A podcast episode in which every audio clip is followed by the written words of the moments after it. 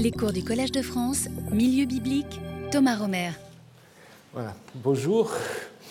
Nous allons continuer notre enquête à travers le livre des nombres.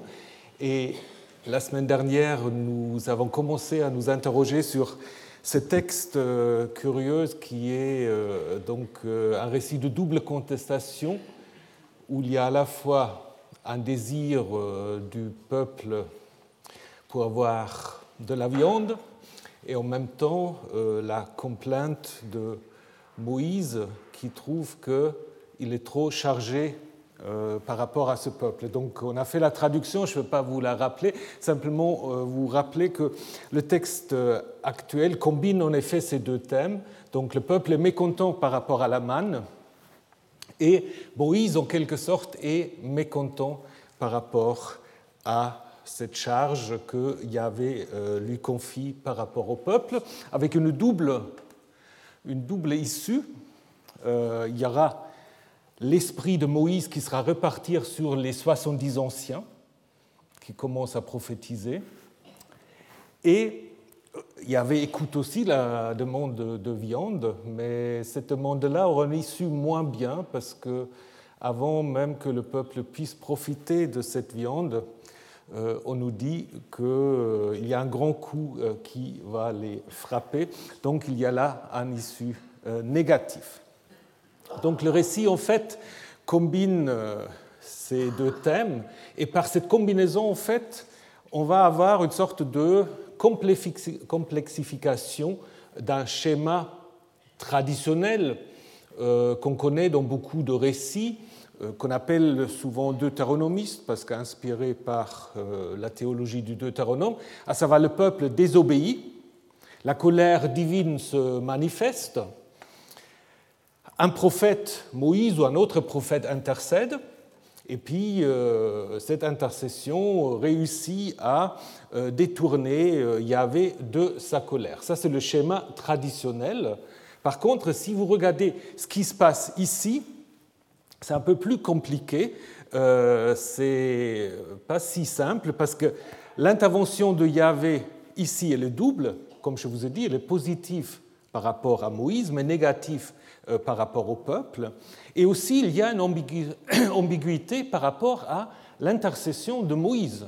Parce que Moïse, en fait, intercède pas vraiment pour le peuple, il se plaint plutôt auprès de Yahvé et il doute même de la puissance de Yahvé. Donc, c'est quelque chose euh, de différent et les accusations que Moïse va formuler à l'égard de Yahvé bah, Si vous connaissez bien euh, votre Bible, ça vous rappelle en fait les complaintes Job hein, et aussi les, ce qu'on appelle parfois les lamentations de Jérémie. Donc c'est en fait euh, des, textes assez durs qui accusent euh, Yahvé d'être un peu un sadique, voire un méchant. Vous allez voir ça un peu plus en détail dans un moment. Donc c'est un texte récent qui présuppose évidemment, nous allons le voir aussi, le texte d'Exode 16, le récit euh, de la manne, du don de la manne. Pour ceux qui ont suivi il y a quelques ans le cours sur l'Exode, vous vous souvenez peut-être sur l'origine du don de la manne et des cailles, qui est un texte donc sacerdotal. Donc ça veut dire si nombre 11 présuppose euh, ce texte, ça doit nécessairement un texte plus récent, un texte post, post, post sacerdotal et aussi un texte post-deutéronomiste, puisqu'il euh, en fait transforme euh, la théorie euh, de l'intercession deutéronomiste. On peut montrer cette, cette idée qu'il s'agit d'un texte récent aussi encore par une autre comparaison. De nouveau, si vous êtes lecteur assidu de la Bible, vous savez que en fait, il y a trois récits dans la Torah qui parlent de la décharge de Moïse.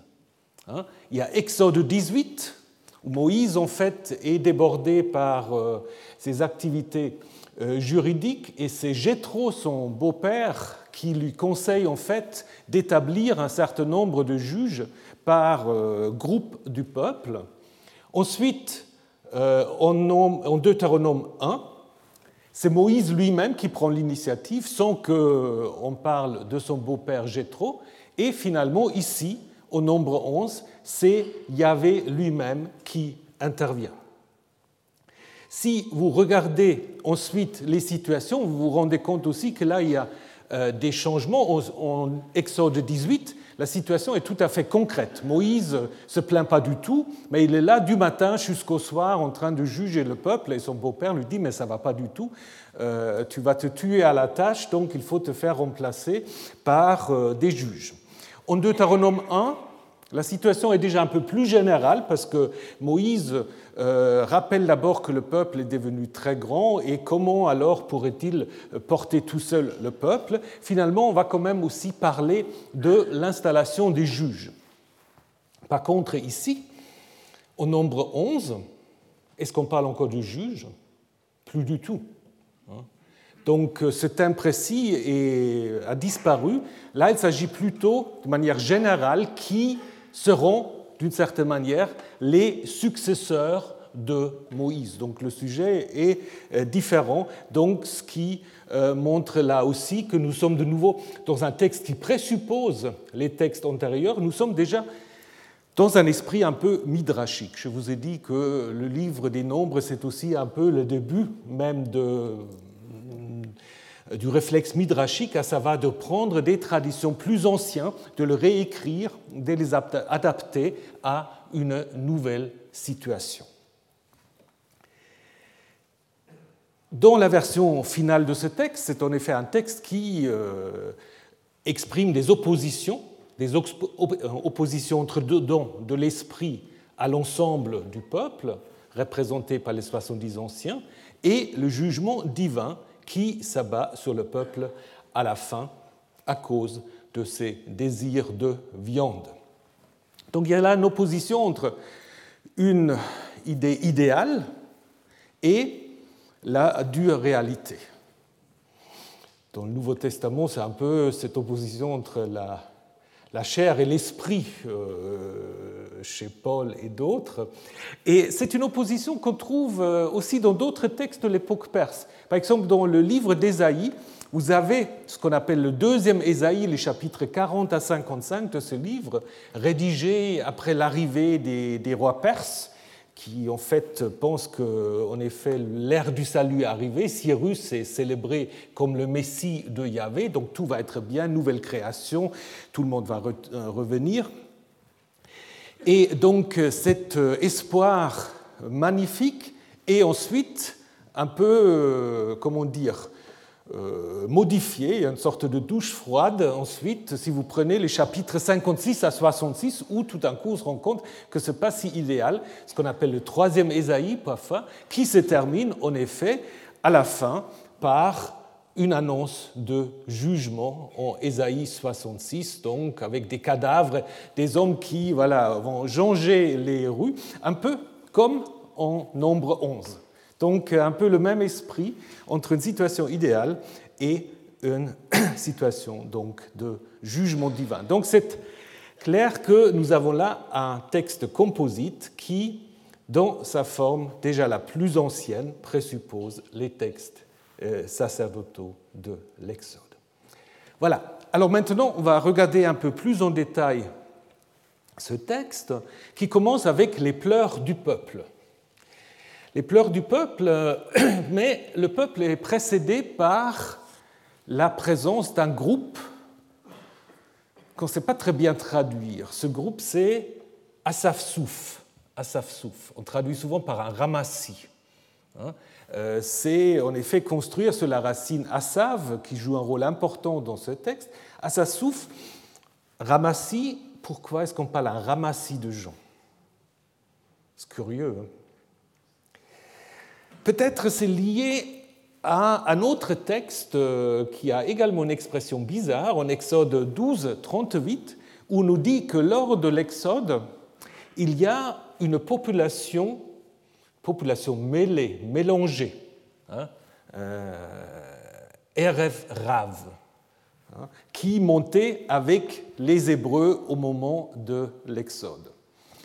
Donc ça veut dire qu'il y a des gens d'autres ethnies apparemment qui montent euh, au moment de l'exode, qui profitent en fait de la situation euh, pour se joindre aux Hébreux.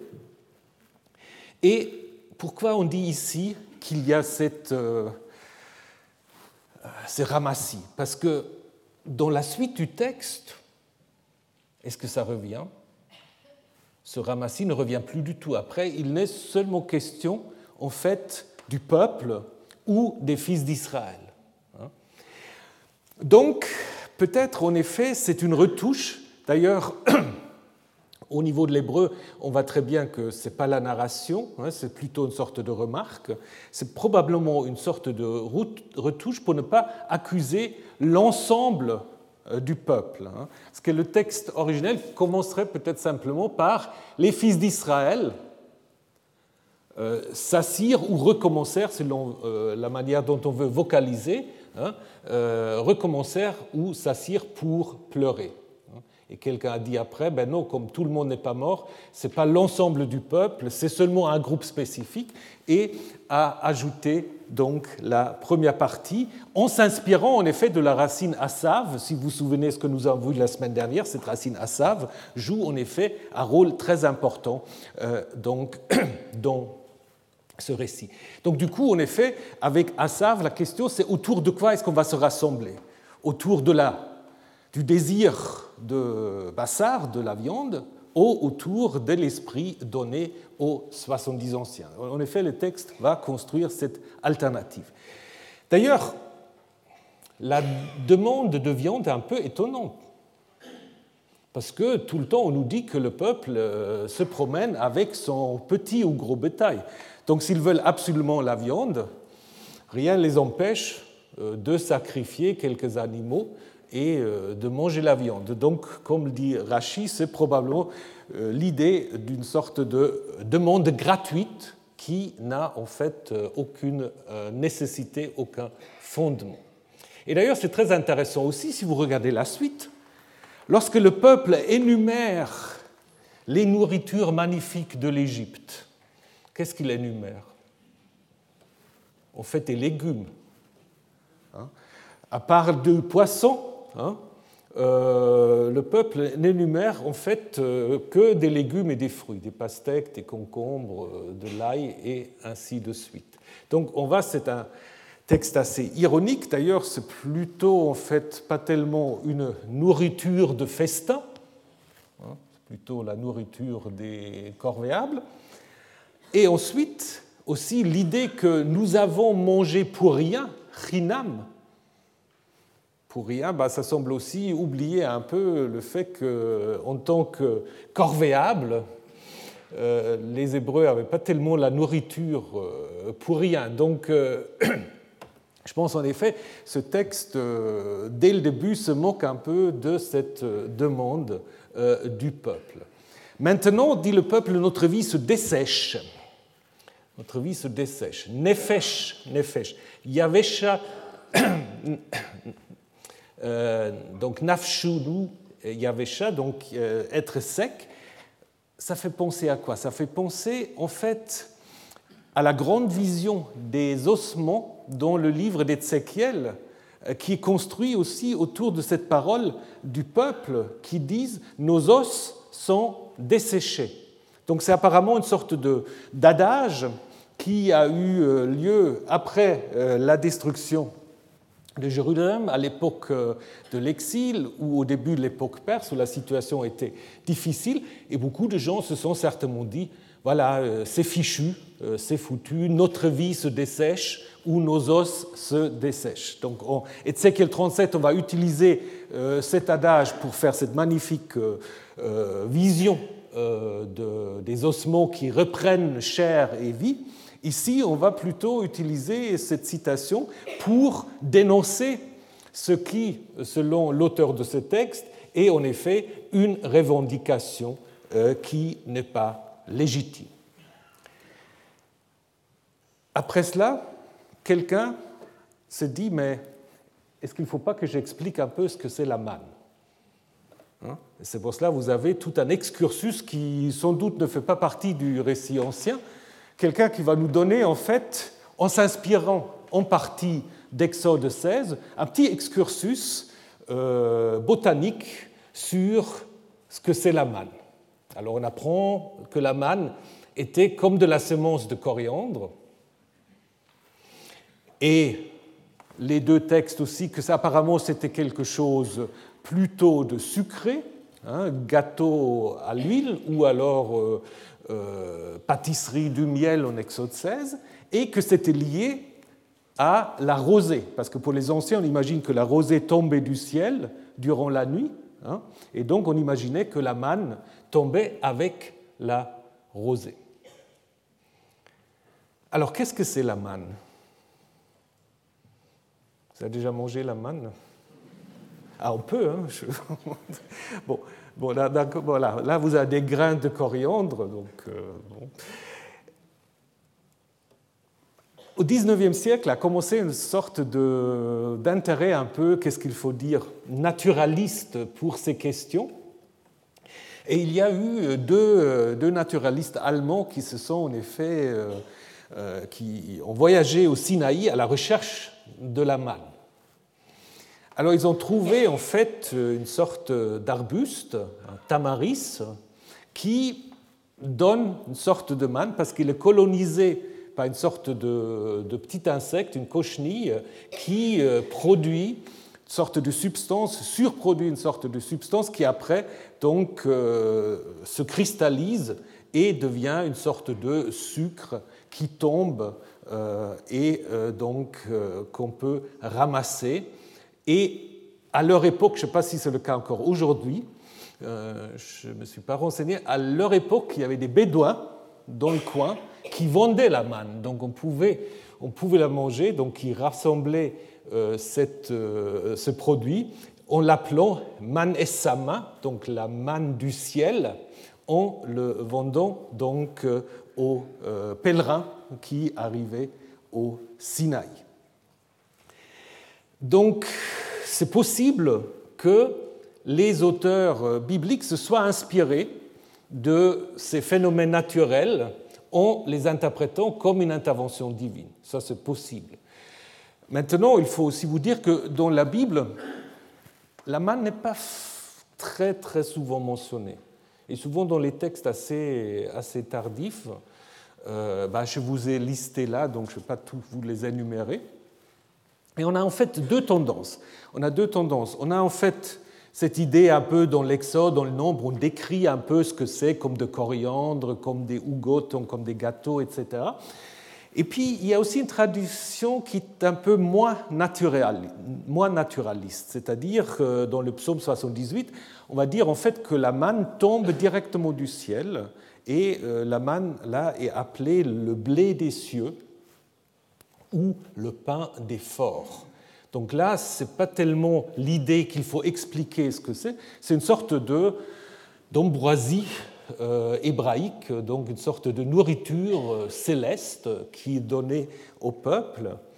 Et donc euh, cette compréhension mythologique, évidemment, vous le trouvez très fréquemment dans la mythologie grecque. Hérodote aussi parle des nourritures célestes chez les Éthiopiens euh, qui aurait une sorte de, euh, table du soleil euh, où ils peuvent manger constamment, et aussi les hyperboréens qui en fait ont chez eux des nourritures magnifiques, un climat magnifique, etc. Donc je pense qu'il ne faut pas non plus se focaliser sur la seule lecture naturaliste de, de la manne. Donc je pense que c'est aussi évidemment une idée mythologique. Et d'ailleurs, je crois qu'il faut faire attention de, euh, de, lire les récits de miracles euh, bibliques. Souvent, on le fait, mais je trouve que c'est parfois un peu malheureux, comme simplement une sorte de réinterprétation mythologique des faits, euh, des faits naturels.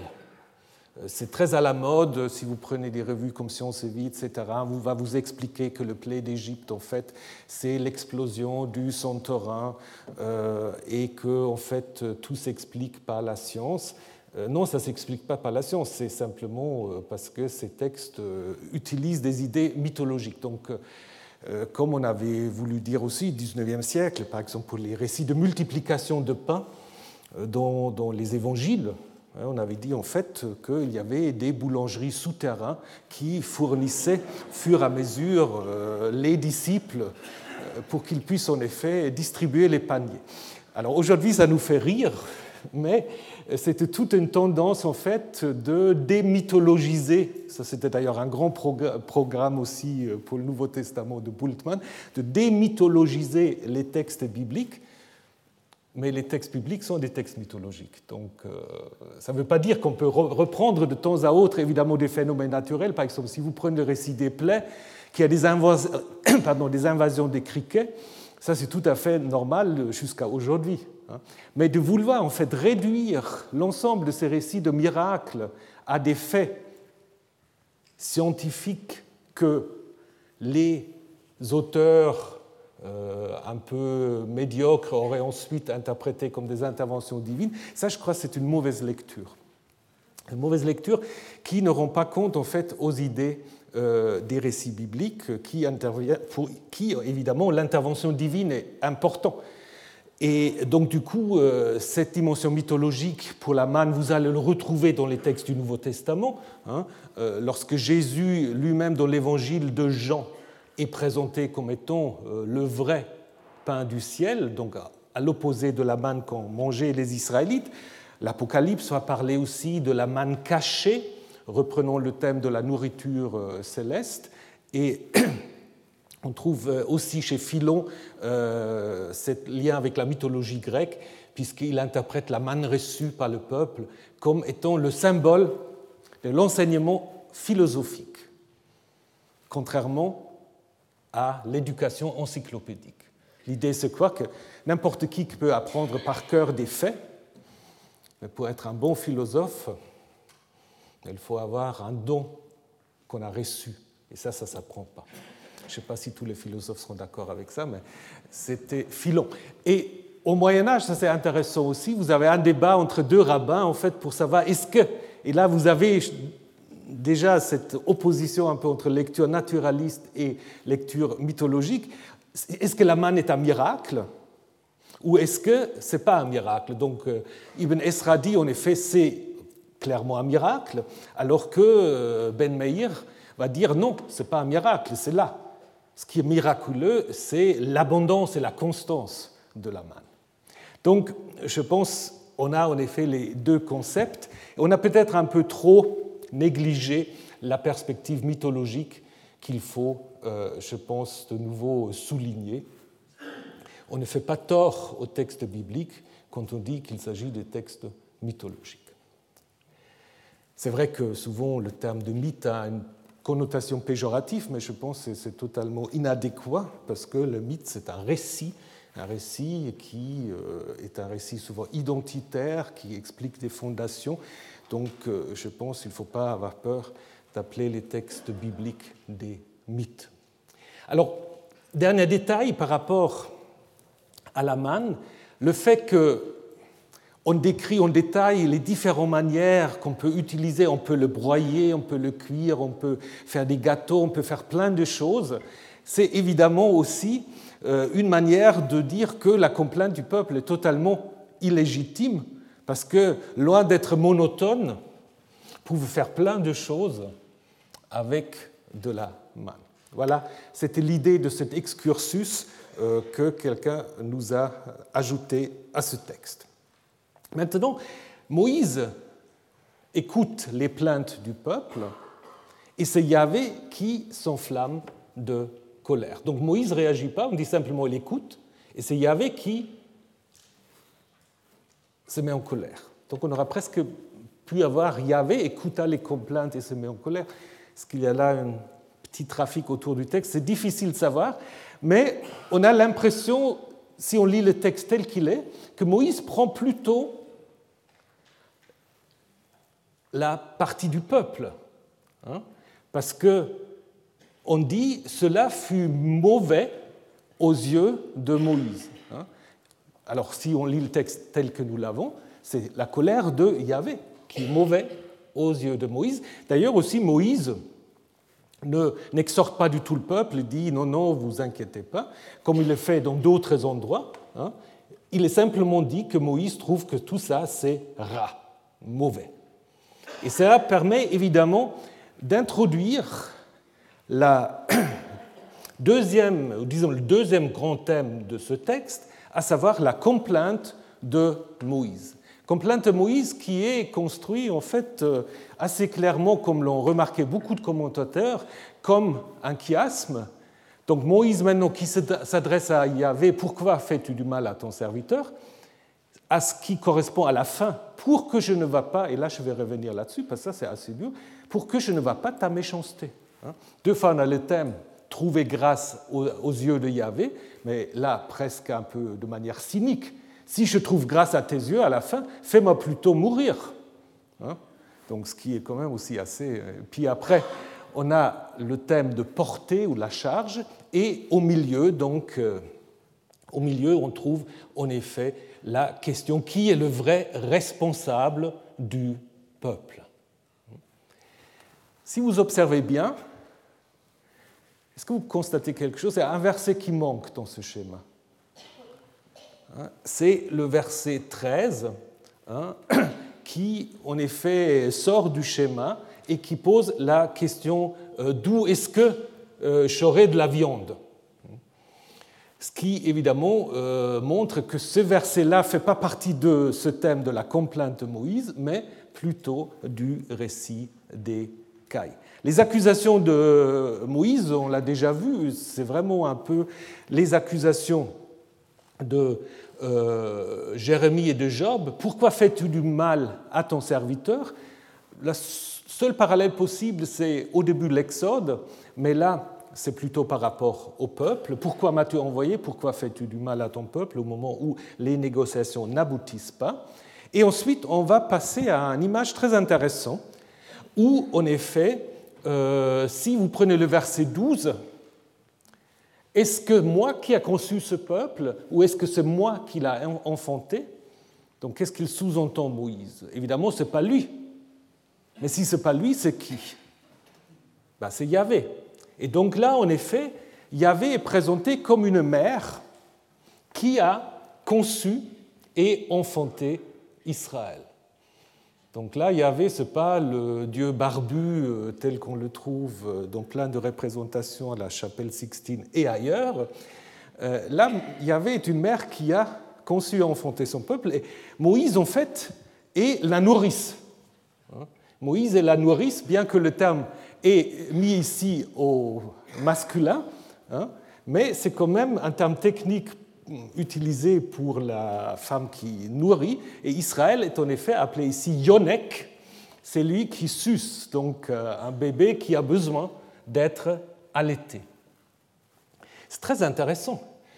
Des images féminines qui sont utilisées à la fois pour euh, Yahvé et pour Moïse.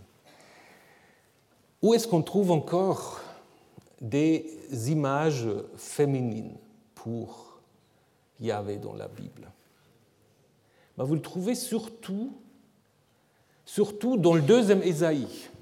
Dans le deuxième Ésaïe, où par exemple, je vous ai mis juste deux exemples, euh, une femme oublie-t-elle son nourrisson, même si, ce qui n'arrive pas normalement, même si elle oubliait, moi, je ne t'oublierai pas. Donc Yahvé se compare en effet à une femme qui prend soin de son nouveau-né. Ou alors encore, comme un homme que sa mère reconforte, c'est moi qui vous reconforte. Il y a encore un autre texte euh, qui me vient à l'esprit maintenant, j'aurais pu vous le mettre aussi, euh, c'est encore plus loin, c'est que Yahvé, en effet, se compare à une femme qui enfante, qui met, euh, qui qui est dans les douleurs. Comme une femme en douleur, je vais vous donner une nouvelle naissance, donc pour euh, symboliser la recréation d'Israël.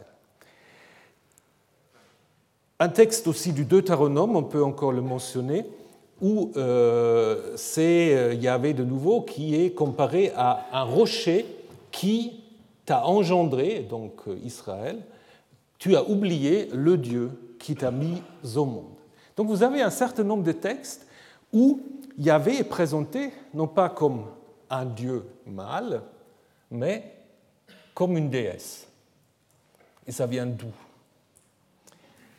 Ben, Ça vient des textes qui, en effet, sont des textes les plus monothéistes de la Bible. Hein. Donc, dans le deuxième Ésaïe, on va en effet euh, expliquer qu'il n'y a que Yahvé qui est Dieu, qu'il n'y en a point d'autre.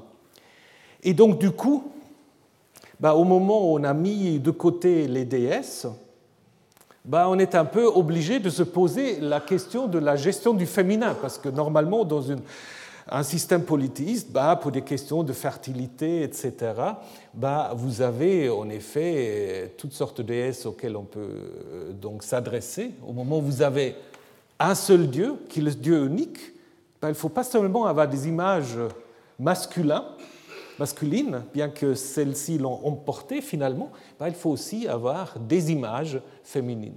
Et c'est euh, probablement dans ce contexte-là qu'il faut aussi situer euh, nombre, euh, nombre 11. Donc, ces images sont minoritaires dans les textes bibliques, donc finalement c'est quand même l'image avec laquelle tout le monde a fait son éducation religieuse, donc l'image d'un dieu barbu, mâle, etc., qu'il a emporté, mais voyez qu'à l'intérieur des textes bibliques, il y avait d'autres, euh, d'autres, d'autres approches qui peut-être ne se sont pas imposées à cause du fait que bah, les auteurs bibliques, bah, c'est tous des, des, hommes. Je ne crois pas qu'il y a beaucoup de femmes qui ont écrit des textes bibliques. C'est comme ça.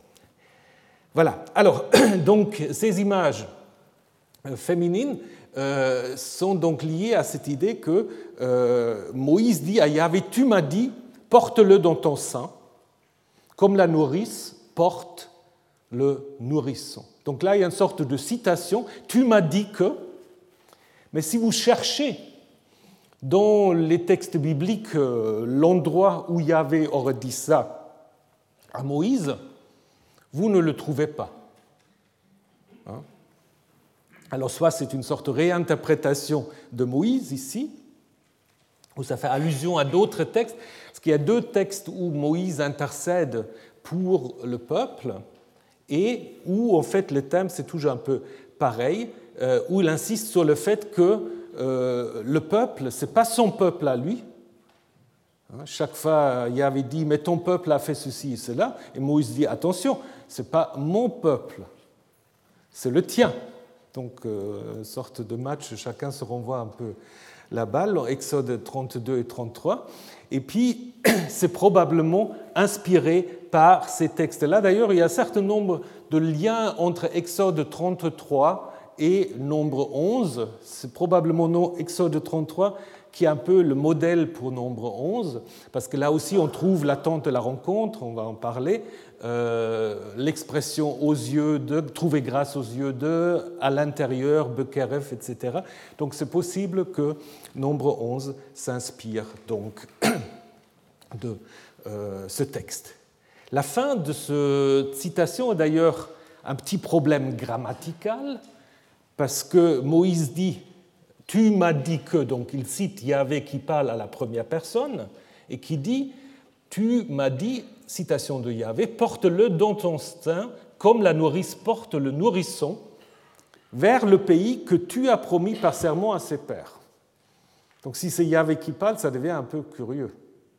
Hein, parce que dans ce cas-là, il aura dû dire que j'ai euh, promis. Donc probablement, euh, il faut le comprendre comme un commentaire dans la bouche de Moïse, peut-être aussi comme un ajout, ce qui est tout à fait euh, possible, qui voulait en effet souligner le but de toute cette entreprise, à savoir l'entrée dans le pays juré, donc promis par serment au Père. Euh, cette expression, le pays, donc Eretz ou Adama, Asher, Adonai, Nishpa, Labotechem, Labotehem, etc., ça c'est une expression très fréquent dans le livre du Deutéronome. Hein. Dans le livre du Deutéronome, je connais tous ces textes par cœur parce que c'est là-dessus que j'ai fait ma thèse de doctorat il y a très longtemps. Donc, pour cela, euh, je peux tous vous les citer, mais je ne vais pas le faire parce que je ne pense pas que ça va vous passionner. Mais c'est vraiment euh, un refrain que vous avez dans le livre du, du Deutéronome Et donc, du coup, peut-être c'est aussi inséré ici pour préparer la suite des nombres, à savoir le livre du Deutéronome. La fin de ce grand discours de Moïse, si tu agis ainsi avec moi, tu moi fais-moi mourir si je trouve grâce à tes yeux, pour que je ne va pas ta méchanceté. Ça, ça ne se trouve pas comme ça dans le texte massorétique. Dans le texte massorétique se trouve pour que je ne vois pas mon malheur. Qui est. Voilà, donc euh, vous avez l'air de dire oui. c'est clairement une correction. Le texte massorétique est clairement une correction, et c'est probablement un de ces cas qu'on appelle les tikkune soferim, euh, correction de scribe. Alors selon la tradition, en fait, évidemment, euh, les massorettes qui ont vocalisé le texte hébreu n'ont jamais altéré le texte hébreu, même si ça les embêtait. Alors ils ont fait des, petites... Euh, ils ont fait la différence entre le ketiv et le keré, ce qui est écrit, ce qu'il faut prononcer, tout en laissant le texte consonantique. Mais la tradition dit qu'il y a 18 18 cas dans le Tanakh, dans la Bible, où il y avait des, versets tellement gênants qu'ils ont manipulé, changé, altéré le texte consonantique qu'ils avaient trouvé. Malheureusement, on n'a pas de liste de ces 18. On sait qu'il y avait 18, disons on sait, la tradition nous dit qu'il y avait 18, hein, et beaucoup de commentateurs déjà rabbiniques disent, en effet, là, c'en est un. Et je pense là, ils ont raison, parce qu'on comprend très bien pourquoi on a changé pour que je ne va pas ta méchanceté en pour que je ne va pas mon malheur. Donc ça, je pense, on peut assez facilement euh, comprendre. D'autres cas où c'est très clair, c'est par exemple dans le livre de Job. Euh, lorsque la femme dit euh, maintenant maudit Dieu et meurt, en fait, dans les textes, c'est comme ça traduit dans toutes les traductions, hein, mais dans le texte hébreu, c'est béni Dieu et meurt. Parce qu'on ne pouvait pas écrire dans un texte hébreu maudire, même si c'est la femme de Job, on ne peut pas dire qu'il faut maudire Dieu. Donc, euh, du coup, là, c'est probablement aussi un de ces cas de ces fameux tikkun sofa. Donc, Je pense en effet que là, dans le texte originel, c'était ça que Moïse, en fait, euh, souhaite mourir, ce qu'on trouve aussi, par exemple, pour Élie, Élie qui est fatigué et qui veut mourir, n'est-ce pas, mais qui accuse pas Dieu directement de méchanceté. Donc là, maintenant, donc, on a, après des images qui évoquent la vie, la mère, la naissance, la nourrice, maintenant des images donc de mort ce qui est intéressant également, c'est qu'il n'y a pas de réaction de la part de Yahvé. Yahvé ne se met pas en colère euh, contre cette demande de Moïse. Au contraire, il réagit, mais en annonçant en fait le don de l'Esprit. Il dit il faut rassembler 70 anciens. 70, bah, c'est la totalité. Par exemple, à Ougarit, euh, et et Asherah, ils ont 70 fils. Hein. Et on trouve euh, donc l'idée que les 70 anciens, qu'on a par ailleurs aussi, euh, c'est d'une certaine manière les représentants de l'ensemble euh, du peuple. c'est peut-être précédé par d'autres institutions. En 2 rois 10, on parle de 70 fils du roi. Mais est-ce que c'est des fils biologiques? Alors c'est un roi très actif, mais tout est possible. Mais c'est peut-être un titre aussi, hein, un titre pour des gens qui sont très proches du roi. Hein. On a ça aussi dans une inscription du 8e siècle de Sincerli. On, parle de 70 frères de la maison euh, royale. Donc c'est plutôt là une sorte de, euh, de de titre pour une certaine position. Euh, en Ézéchiel, on parle encore une fois de 70 anciens, en les accusant en fait de vénérer toutes sortes d'images d'autres euh, divinités. Donc apparemment, il y avait quand même l'idée, à partir de l'époque euh, perse, que le peuple pourrait être représenté par 70 anciens, ce qui après va aboutir dans l'idée du Sanhédrin, hein, du Sanhédrin qui, en fait, rassemble 70 plus le chef, souvent, hein, et qui mentionnait, en fait, directement pour la première fois chez Flavius Joseph. Donc peut-être ces textes de 70 anciens ont même inspiré, d'une certaine manière, l'institution du Sanhédrin. Les textes euh, qui sont le plus proches euh, par rapport à ce qui va se passer au nombre 11, c'est euh, le texte d'Exode 24. Exode 24, c'est aussi un texte tout à fait intéressant où on va en effet Moïse, Aaron et ses fils et 70 anciens qui montent et qui voient, qui voient le Dieu d'Israël. Quand même assez, incroyable. Il voit le Dieu d'Israël. Et on va dire, bah voilà. Et on dit, contre ces privilégiés, Atzilim, euh, donc Dieu ne va pas, en fait, euh, va pas les sanctionner parce qu'ils ont vu Dieu. Donc ils sont des privilégiés, des Atzilim. Et ce qui est intéressant, cette racine qui n'est pas très fréquente, la racine Atzal, vous avez le, vous l'avez également au nombre 11, parce que là, il est dit, il prélèvera. Donc, Atsalim, c'est ceux qui sont en fait les privilégiés, qui sont euh, prélevés du reste du peuple. Et ici, on va avoir la même racine. Yahvé va, Atsal va prélever en fait de l'esprit de Moïse pour le donner à ces 70 anciens. Donc, ce n'est pas l'esprit de Yahvé, c'est l'esprit de Moïse qui est donné aux 70 anciens. Et ça, vous l'avez par exemple euh, avec la succession de Élisée. Donc l'idée que Yahvé a mis l'esprit, encore brièvement, que Yahvé a mis l'esprit euh, sur euh, Moïse, vous le trouvez dans ce texte un peu compliqué de Ésaïe 63. Donc Yahvé met son esprit en Moïse comme il a mis son souffle dans le premier être Donc c'est une sorte de démocratisation, d'une certaine manière, des compétences de Moïse, ou une succession, hein, aussi une succession, parce que les 70 anciens sont des successeurs. Alors, tout cela se passe euh, donc euh, dans euh, la tente de la rencontre. Et l'attente de la rencontre, en fait, il y a deux, il y a deux si vous voulez, euh, deux conceptions. Euh, dans les textes sacerdotaux, l'attente de la rencontre au Moed se trouve à l'intérieur de l'enceinte du sanctuaire, hein, alors que dans les textes non paix, c'est à l'extérieur du camp. Hein, et c'est l'idée que nous avons ici. Donc, en fait, c'est, euh, si vous voulez, un lieu où il n'y a pas de clergé pour ces textes-là. C'est un lieu laïque d'une certaine manière. Il n'y a pas de lévite, il n'y a pas de prêtre qui s'occupe de l'attente de la rencontre. Au nombre 11, c'est le lieu où les 70 anciens vont recevoir le don de l'esprit de Moïse.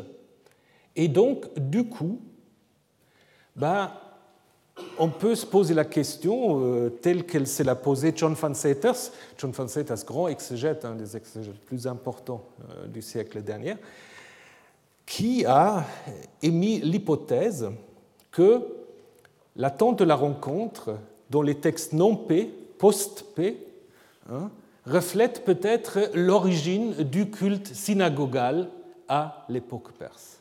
Hein. C'est un peu au niveau au niveau architectural, euh, c'est très euh, difficile de dire quelles sont les premières synagogues parce que ce pas des bâtiments sacrés. Hein. Donc les premières synagogues qu'on peut identifier, c'est deuxième siècle avant l'ère chrétienne, hein. mais ça a probablement commencé avant. Hein. ça a probablement commencé avant. Et euh, pense que les textes qui parlent d'une tente de la rencontre qui est séparée justement du sanctuaire, qui est laissé aux prêtres, que en fait cette, euh, cette vis-à-vis que vous avez dans les textes tardifs entre le Mishkan, hein, le, sanctuaire portable, qui représente du coup le temple de Jérusalem, et le Ohel Moed, ce serait justement une manière de inscrire dans les textes cette dichotomie entre le temple avec le culte sacrificiel et le culte synagogal. Donc en plus, ça c'est tout à fait la réalité du judaïsme naissant hein, à partir de l'époque perse. Donc je pense que c'est quelque chose qui est tout à fait plausible. Donc je pense que c'est une euh, bonne théorie de va derrière ces Ohel Moed, une sorte de proto-synagogue.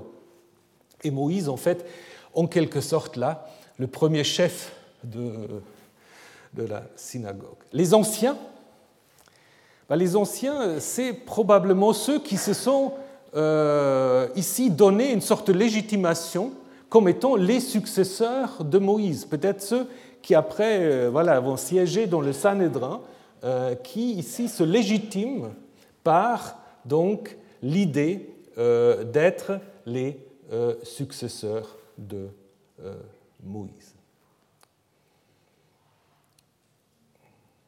Alors, Ensuite vient donc euh, la réponse de Yahvé. Euh, alors là, j'ai perdu des choses. j'ai perdu des choses dans, dans mon PowerPoint. Ah, c'est ennuyeux, parce qu'il y a des choses que je voulais vous montrer encore et je ne sais plus. Ils sont partis. Bon, c'est pas bien grave.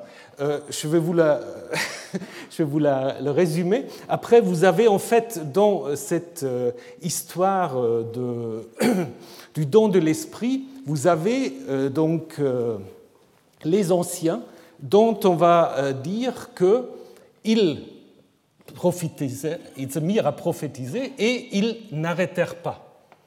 Hein, ou ils ne continuèrent pas. Donc là, vous avez aussi deux, en fait, vous avez deux euh, versions différentes. Hein. et probablement là aussi, on peut se dire que dans la version originelle, euh, donc euh, dans la version originelle, vous avez en effet l'idée que les 70 anciens sont en effet maintenant établis comme étant les dignes successeurs de Moïse.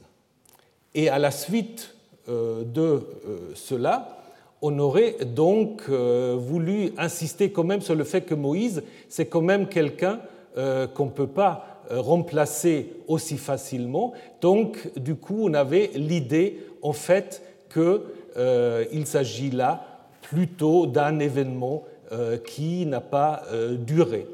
Euh, donc là, probablement aussi, de nouveau, une sorte de correction. Et après interviennent, interviennent ces deux personnages, Eldat et Médat. Hein, vous vous souvenez, on dit en fait, Eldat et Médat étaient dans le camp, ils n'étaient pas sortis, hein, et l'esprit tomba quand même sur eux. Et ils se mirent à prophétiser dans le camp. Et Josué, dont on va nous dire Josué qu'il est euh, le serviteur de Moïse depuis sa jeunesse, va-t-on dire, expression aussi assez singulière que nous avons ici euh, pour euh, Josué. Donc Josué, on va dire qu'il vient voir Moïse et il dit à Moïse, arrête-les. Et Moïse dit, mais pourquoi Pourquoi es-tu jaloux pour moi? Si tout le peuple était un peuple de prophètes sur lequel Yahvé mettrait son esprit. Et là, évidemment, ça fait penser à des textes comme dans le livre de Joël. Dans le livre de Joël, chapitre 3, on va dire, à la fin des temps, Yahvé va donner son esprit sur tout le peuple et vos jeunes gens, vos anciens, tout le monde va prophétiser. Donc l'idée qu'à la fin du temps, il n'y a plus besoin de prophètes, il n'y a plus besoin d'intermédiaires, tout le peuple de Yahvé sera un peuple de prophètes. Hein. Et Moïse, dans cet épisode-là de Eldat et Médat, va en effet euh, se euh, faire le porte-parole de cette idée d'une démocratisation de la prophétie. Eldad et Médad, c'est pas très bien ce que veut signifier ces noms. Hein, c'est la racine euh, euh, qui est la même que pour David, bien aimé. Eldad, c'est peut-être El, dieu El aime, ou aimé de Dieu, Médad, euh, même racine. Donc c'est sans doute une sorte de code pour un groupe charismatique hein, de prophètes qui revendiquent, et puis on, le voit dans, dans, plusieurs textes que ça crée parfois des problèmes, donc qui revendiquent en fait cet libre accès à l'esprit. Alors qu'après, dans le judaïsme, on va avoir une idée très très différente. Dans le judaïsme, après, on va avoir l'idée que la vraie prophétie ou le vrai prophète, c'est qui? C'est un prophète mort, c'est-à-dire un prophète dont on a les rouleaux, hein, avec l'idée qu'à l'époque perse, la prophétie s'arrête. Ça, c'est quelque chose que vous allez trouver dans le Talmud après. Hein. Et là, vous avez plutôt une revendication quand même d'un groupe prophétique qui, en effet, euh, dit non, la prophétie, elle continue. Et Moïse est récupéré d'une certaine manière pour faire l'apologie de ce type, en fait, de, de prophétie. Donc une sorte de petite niche qu'on a trouvée ici pour l'idée d'une continuation de la prophétie via ces deux figures de Eldad et Médad. Eldad et Médad, euh, qui d'ailleurs ont eu petit, une petite histoire à la réception, parce que dans euh, un livre chrétien du IIe siècle, qu'on appelle le Pasteur de Hermas, euh, on trouve l'idée qu'il y avait un livre qui aurait contenu les prophéties de Eldad et de Médad.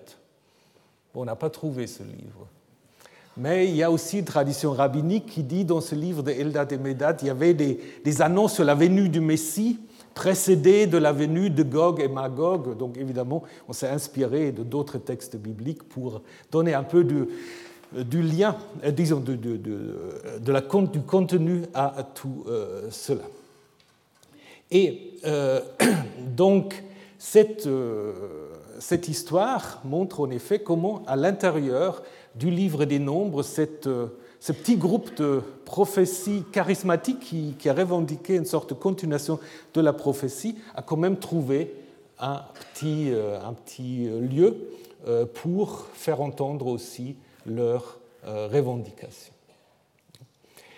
Donc, à la suite de cet épisode, donc, qui légitime cette prophétie, on revient maintenant à la question de la viande, euh, avec donc euh, maintenant euh, l'idée que le peuple doit se sanctifier, ça c'est normal pour se préparer à la rencontre avec le divin. Et si vous prenez les versets 18 à 20, bah, vous voyez que là aussi quelque chose qui n'est pas tout à fait clair, parce que d'emblée, en fait, euh, l'annonce de la viande est présentée comme une punition divine. Ce qui ne va pas très bien après avec les questions de Moïse, hein, qui demande mais où est-ce que je vais prendre euh, la viande, etc. Donc c'est assez clair que cette annonce du jugement vient trop tôt, car au verset 21, Moïse va justement se poser toutes sortes de questions qui ne font plus de sens après le verset 19 et 20, donc qui en effet euh, sont sans doute un ajout qui introduit en fait euh, ce thème qui est celui de la nostalgie de l'Égypte. Le thème de la nostalgie d'Égypte est un thème qui parcourt alors, je n'ayez pas peur, donc c'est, juste un schéma pour vous montrer euh, ce thème qui commence en Exode 14 et qui va jusqu'à Nombre 21, donc jusqu'au dernier récit de rébellion dans le livre des Nombres. Hein. ce qui euh, se passe chaque fois, le peuple euh, pose la question pourquoi sommes-nous sortis d'Égypte? On accuse Yahvé ou Moïse de vouloir laisser mourir le peuple euh, en Égypte, et donc du coup ça fait tout un lien entre le premier, ou disons le début de la sortie d'Égypte, à savoir la traversée de la, de la mer en Exode 14, jusqu'au dernier récit de révolte en Nombre 21. Le texte le plus proche, en fait, c'est celui de Exode 17. Pourquoi donc nous, as-tu fait monter d'Égypte pour nous faire mourir de soif, moi, mes fils et mes troupeaux? Alors qu'est-ce qui se trouve là derrière ce thème euh, en fait de la sortie qui est mise en question, la sortie d'Égypte Probablement au niveau historique, ça reflète le refus d'une partie des exilés euh, qui ne voulaient pas rentrer dans le pays à l'époque perse. Parce qu'en effet, euh, plusieurs textes bibliques, je vous en ai mis là quelques-uns, montrent en fait que malgré la possibilité qu'avaient les gens installés euh, à Babylone, en Égypte ou ailleurs de rentrer en Palestine, bah, ils se trouvaient beaucoup mieux là où ils étaient et donc refusaient d'une certaine manière de faire cette montée. Et c'est très intéressant parce que d'une certaine manière, cette question elle est reprise un peu pour, euh, pour refléter euh, cette interrogation. Et si vous lisez attentivement ces textes, pourquoi, pourquoi, pourquoi, ben vous allez vous rendre compte qu'il n'y a jamais donné de réponse à cette question. Le peuple pose toujours la question pourquoi, et sur le plan narratif, il n'y a jamais ni Moïse ni Yahvé explique. C'est pourquoi, donc, euh, du coup, c'est une question qui reste ouverte, qui est constamment posée et qui, du coup, reflète peut-être aussi ce débat qui, d'une certaine manière, est un débat que vous avez dans le judaïsme jusqu'à aujourd'hui, d'une certaine manière. Tout le monde peut aller en Israël, mais tout le monde n'a pas forcément envie. Et donc, ça, c'est quelque chose qui commence déjà là. Et ce qui est très intéressant, en fait, que euh, cette question qui est posée reste sans réponse et donc d'une certaine manière, on peut dire, c'est à chaque destinataire de ce texte de trouver sa propre réponse, de savoir s'il met, se met de côté de ceux qui se posent la question ou s'il monte tel que probablement c'est souhaité ou sous-entendu. Donc, euh, et puis maintenant, je retrouve mes autres PowerPoint. qui, euh, voilà, je ne sais pas, j'ai dû faire une mauvaise... Bon, alors je vous montre juste encore mes Eldat et mes dates, mais je vous ai déjà tout dit sur Eldat et Europe. Je montre... Hop, Voilà, Eldat et Médat, donc je vous ai dit, euh, c'est aussi pour introduire le nombre 72. Et on va quand même maintenant aller au caille et au jugement. Euh, le reste, vous l'aurez sur le site, donc les autres feuilles. Il y a quelque chose de curieux. L'informatique reste mystérieuse. Donc, Moïse, donc, qui va poser en fait la question d'où est-ce qu'il va prendre euh, euh, cette,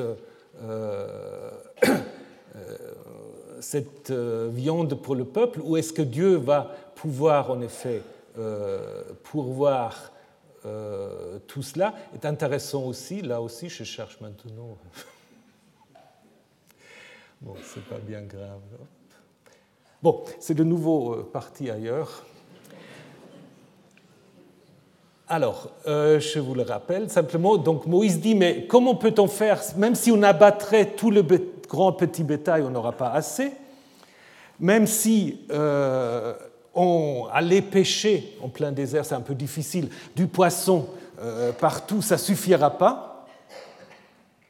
Et Yahvé répond, mais est-ce que tu penses que mon bras ou ma main, c'est la même chose en hébreu, yad, que mon bras sera trop court? Et cela aussi est intéressant parce que si vous lisez le deuxième Ésaïe de nouveau, vous constatez que souvent on dit non, le bras du Seigneur n'est pas trop court. Donc ça veut dire quoi? Ça veut dire qu'il y avait des gens qui avaient dit Ah, il est bien court le bras du Seigneur. Donc, c'est-à-dire que suite à la destruction de Jérusalem, l'exil, euh, il y avait beaucoup de gens qui avaient douté quand même de la capacité de Yahvé de s'occuper de son peuple. Et donc là, du coup, c'est un peu la réponse à ça. Sans doute, il y avait aussi une sorte d'adage. Bon, nos os sont desséchés et le bras de Yahvé est le bien court. Hein? Et puis, deuxième, Esaïe dit non, non, c'est pas le bras de Yahvé, c'est pas du tout trop court. Vous allez voir ce qu'il va faire. Et donc, ce dialogue avec Moïse, en fait, va un peu dans, dans ce sens-là. Alors, maintenant, Yahvé va annoncer en fait euh, les cailles qui vont arriver, hein, les cailles qui vont arriver. Euh, maintenant, le lien avec la question de la prophétie est fait par le thème du rouach. Rouach qui est utilisé maintenant ici, non pas dans le sens de l'esprit, mais dans le sens du vent. Hein. Le vent qui fait venir euh, les cailles et qui les abat donc dans le camp des Hébreux. Alors les cailles sont bien connues euh, en Égypte. Hein, c'est peut-être une petite réminiscence même. Euh, bah, vous voulez la viande de l'Égypte hein, On va vous donner la viande de l'Égypte. Hein. Euh, parce que les cailles, bah, vous avez là un poussin de caille qui sert dans l'écriture hiéroglyphique. Un poussin de caille, c'est la lettre W, comme le vav, le ou pour le pluriel, etc. Et puis là, vous avez un autre relief. On a l'impression que des cailles euh, qui sont tombées là sont utilisées aussi pour des offrandes. Hein. Donc c'est en effet une nourriture euh, appréciée et très connue en effet donc en Égypte parce que ces oiseaux sont assez faciles à attraper, sont un peu gras. Hein, et donc ils volent la nuit, puis ils sont un peu fatigués, ils se laissent assez facilement capturer euh, comme c'est aussi présenté dans, euh, cette représentation égyptienne. Dans la Bible, les cailles ne sont pas trop fréquemment mentionnées et toujours en lien avec la manne. Donc euh, ça fait toujours couple, avec évidemment là aussi l'idée qu'il y a une sorte de quantité immense qui s'abat sur le camp, donc entre 300 et 400 litres, D'autres disent 250, mais ça ne change pas grand-chose. Donc, puis on dit ils ont à deux coudées, donc comme ça. Puis... Mais enfin, donc toute tout l'idée, c'est de montrer en fait l'abondance, mais une abondance dont le peuple ne peut en effet euh, profiter, puisque on dit ils n'avaient même pas encore commencé à manger, qu'il y avait un coup de Yahvé euh, qui en fait les frappa. Hein. Euh, ce coup euh, n'est pas précisé, c'est le même terme qui est utilisé euh, déjà en Genèse 12 lorsque Yahvé va frapper la maison de Pharaon et ensuite dans le récit des plaies. Donc c'est simplement pour dire que Yahvé peut bien donner, le bras de Yahvé n'est pas trop court, mais euh, il laisse aussi libre cours à sa colère. Et donc on se termine avec, disons, l'étiologie de ces euh, Kivrotataava, les tombeaux de la convoitise, qui est en effet le thème avec lequel le récit s'est ouvert, pour ensuite avoir euh, l'itinéraire donc, qui les amène donc, à euh, de Kivrotataava, donc du tombeau de la convoitise.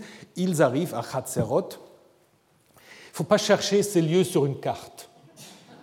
Ah bah il y a des gens qui le font mais on voit très bien en fait que là, on construit une géographie imaginaire. Hein. On construit une géographie imaginaire, donc on passe euh, des tombeaux de convoitise, donc qui introduit déjà le début de la fin de la première génération, hein, jusqu'à Khatzerot. Khatzerot, c'est n'importe où, parce que Khatser, c'est simplement des villages ouverts, des villages sans fortification, hein, des habitations. Donc, euh, d'où va en effet euh, partir aussi le récit suivant. Donc, ce premier récit de rébellion se comprend donc à la fois donc, comme une critique de cette demande de confort de la part du peuple, qui peut aussi refléter un certain nombre de problèmes peut-être économiques euh, à la fin de l'époque perse, tout en légitimant avec cette réécriture l'institution des anciens. Hein, probablement, il y a eu autour du temple.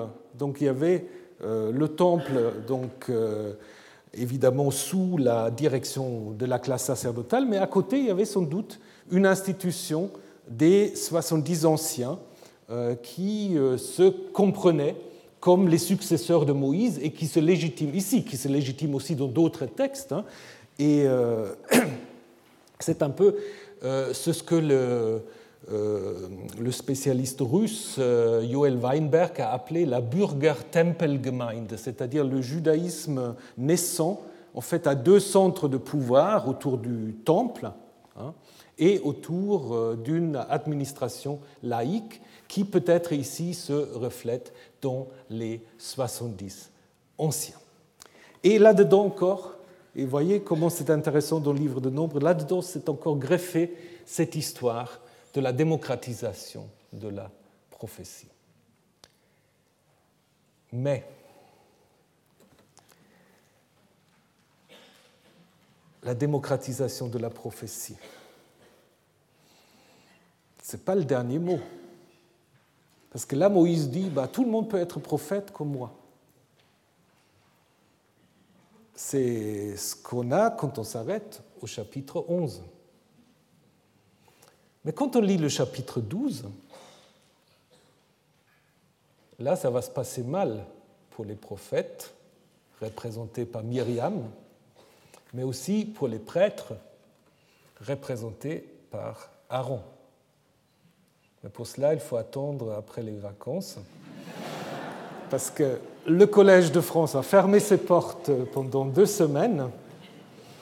Et donc, on se retrouve après deux semaines, donc chez une séance en retard, mais on va, on va s'arranger, pour parler en fait de euh, Moïse comme étant le seul vrai médiateur, au-delà de tous les prophètes et au-delà de tous les prêtres. Bonnes vacances et puis à bientôt.